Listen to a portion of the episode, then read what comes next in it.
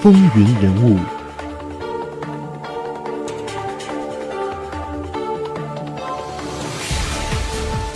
亲爱的听众朋友们，大家好，欢迎收听《风云人物》，我是华丽。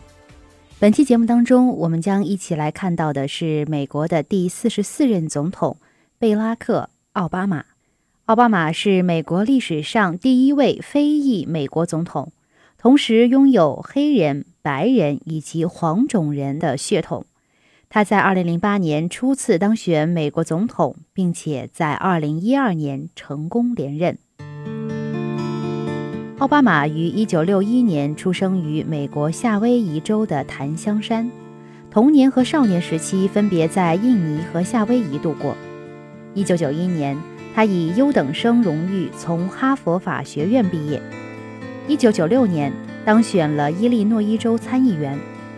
2000年竞选美国众议院席位失败，后来就一直在州参议员的职位上工作。到了2002年，他获得连任。2004年，在民主党全国代表大会上发表主题演讲，因此成为了全美的知名政界人物。就在同一年的11月，以百分之七十的选票当选代表伊利诺伊州的美国联邦参议员，也成为了美国历史上第五位有非裔血统的联邦参议员。二零零七年的二月十号，他以侧重完结伊拉克战争以及实施全民医疗保险制为纲领，正式宣布参加二零零八年的美国总统选举。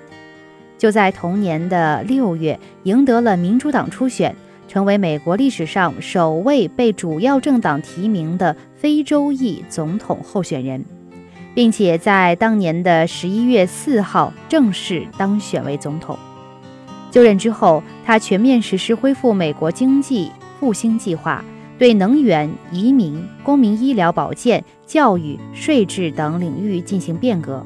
而在军事上，他主张从阿富汗和伊拉克撤军，并向伊斯兰世界表示友善而非武力相伴，还和核武大国俄罗斯签署了削减核武器的布拉格条约。二零零九年十月九日。他获得诺贝尔和平奖。奥巴马的身世相当复杂，与不同地方及不同文化背景的人共同生活过。一九六一年八月，他出生于夏威夷檀香山。两岁的时候，父母分居，随后离婚。奥巴马六岁的时候，与母亲随着印尼籍的继父迁居到了印尼首都雅加达。并在当地的一所小学就读了两年。四年后，他一家人又回到了夏威夷，和外祖父母住在一起，一直到他十二年级。一九七九年毕业。当时该私立学校仅有三位黑人学生。若干年后，他的母亲与继父离婚，他于是随着母亲迁居到了美国本土。青年时期的奥巴马因为自己的多种族背景很难取得社会认同，十分自卑。十几岁的时候，他就成了一名瘾君子。他和任何一个绝望的黑人青年一样，不知道生命的意义何在。家境是贫穷的，肤色又是被人嘲笑的，前途也是觉得无望的。成功的道路曲折的，连路仿佛都找不到。他于是度过了一段荒唐的日子，做了很多愚蠢的事情，比如说逃学、吸毒、泡妞，成了一个不折不扣的迷途叛逆少年，而且曾经以吸食大麻和可卡因来将“我是谁”这样的问题挤出脑袋。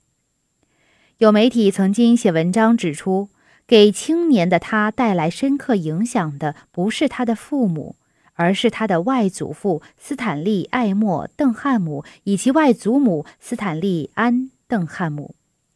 媒体同时还披露，著名的黑人诗人、记者和美国左翼活动家法兰克·米歇尔·戴维斯也是深刻影响着青年奥巴马的人物。一九六零年代，戴维斯就成为了奥巴马家里的常客。到达美国本土之后，奥巴马首先在加利福尼亚州的洛杉矶西方学院求学两年，期间在该校的宴会杂志上发表了诗歌《老爹》。后来这篇诗歌被《纽约客》杂志转载并广为流传。老爹最体现出他青年时精神发展脉络。在西方学院读书两年之后，他又转到了纽约市的哥伦比亚大学的哥伦比亚学院，在那里主修政治学和国际关系。奥巴马在一九八三年取得文学士之后，在国际商务公司工作了一年。一九八五年，他前往芝加哥，主持了一个非营利计划，以协助当地的教堂为穷困的居民组织好职业训练。他在一九八八年进入哈佛大学法学院。主修法律。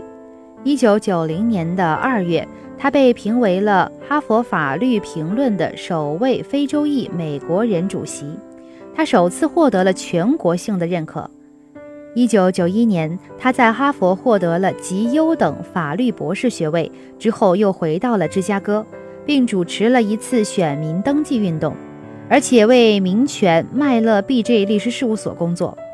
后来，一九九三年到二零零五年竞选联邦参议员的十二年当中，他一直在芝加哥大学法学院任职宪法讲师。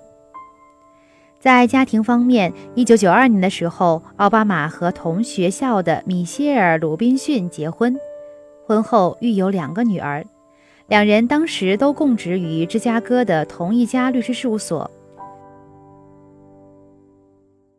来看奥巴马的政治生涯。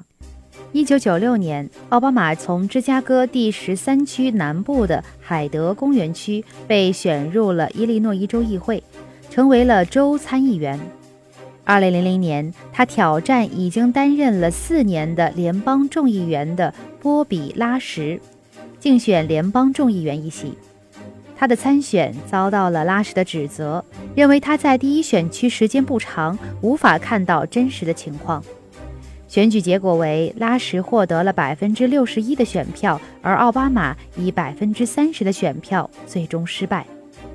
竞选联邦众议员初选失败后，奥巴马专注于自己的州参议员工作，编撰了要求对可能判死刑罪犯的审问必须录像的法律。二零零二年，他竞选连任伊利诺伊州参议员，没有碰到任何对手。二零零三年的一月，当民主党重新取得议会的控制权，他被提名为州卫生与公众服务委员会主席。在他的立法提案当中，他帮助编撰了工作所得抵税法，为低收入家庭提供援助。还致力于为一些无法承担健康保险的居民起草相关立法项目，更协助通过了增加对艾滋病预防和病人照料的项目预算。纵观奥巴马的伊利诺伊州参议员生涯，政治评论员注意到，他在与民主党人和共和党人工作时，不仅都很有效率，而且能够团结一致。后来为联邦参议员竞选时，尽管他曾支持一些警察工会所反对的议案，他还是获得了伊利诺伊州警察同业会的支持，而且赞赏他多年对枪支控制的支持和愿意商谈与妥协的态度。风云人物，精彩稍后继续。请登录喜马拉雅 FM，搜索“风云人物”，收听录音或给我们留言。